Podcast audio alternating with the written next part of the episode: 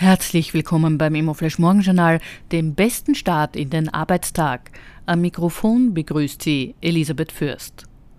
Heute ist Mittwoch, der 17. Jänner und das sind die Schlagzeilen. Martin Löcker startet bei der CA Immo. Der jahrzehntelange und höchst erfolgreiche ehemalige UBM-Vorstand Martin Löcker ist im Jänner bei der CA Immo gestartet. Er ist dort Mitglied der Geschäftsführung der CA Immo Deutschland, gleichzeitig verantwortet er die Developments der gesamten Gruppe. Löcker hatte die UBM seinerzeit zum größten Hotelentwickler Europas gemacht und in weiterer Folge den nachhaltigen Holzbau eingeführt. Weiterer Mietenanstieg erwartet. Seit bald einem Jahr stockt der Wohnungsneubau sowohl in Österreich als auch in Deutschland. Aktuelle Daten von dort zeigen jetzt die Auswirkungen. In Deutschland steigen die Mieten trotz aller Mietpreisbremsen dramatisch.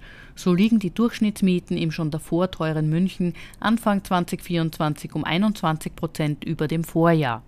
Ähnliches könnte auch in Österreich drohen, wenn der Wohnbau hierzulande noch länger stockt, sagen Expertinnen. Die spannendste Meldung heute. Gläubiger gehen bei CPI wohl leer aus. Es wird immer wahrscheinlicher, dass die CPI-Gläubiger mit einem Totalausfall rechnen müssen. Die CPI war die größte Pleite des Jahres 2022. Jetzt dürften die Bücher wohl bald endgültig geschlossen werden. Wie bei einer der wichtigsten Signa-Firmen ist auch bei der CPI Norbert Abel als Insolvenzverwalter tätig. Bei der Signa ist Abel aber vorsichtig optimistisch, bei der CPI nicht. Ausgelöst wurde der Konkurs durch den Unternehmensgründer Ernst Greisler.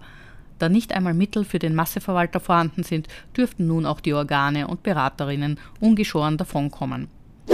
Das waren die wichtigsten Informationen zum Tagesbeginn. Mehr dazu und was die Branche heute sonst noch bewegen wird, erfahren Sie wie gewohnt ab 14 Uhr auf www.imoflash.at.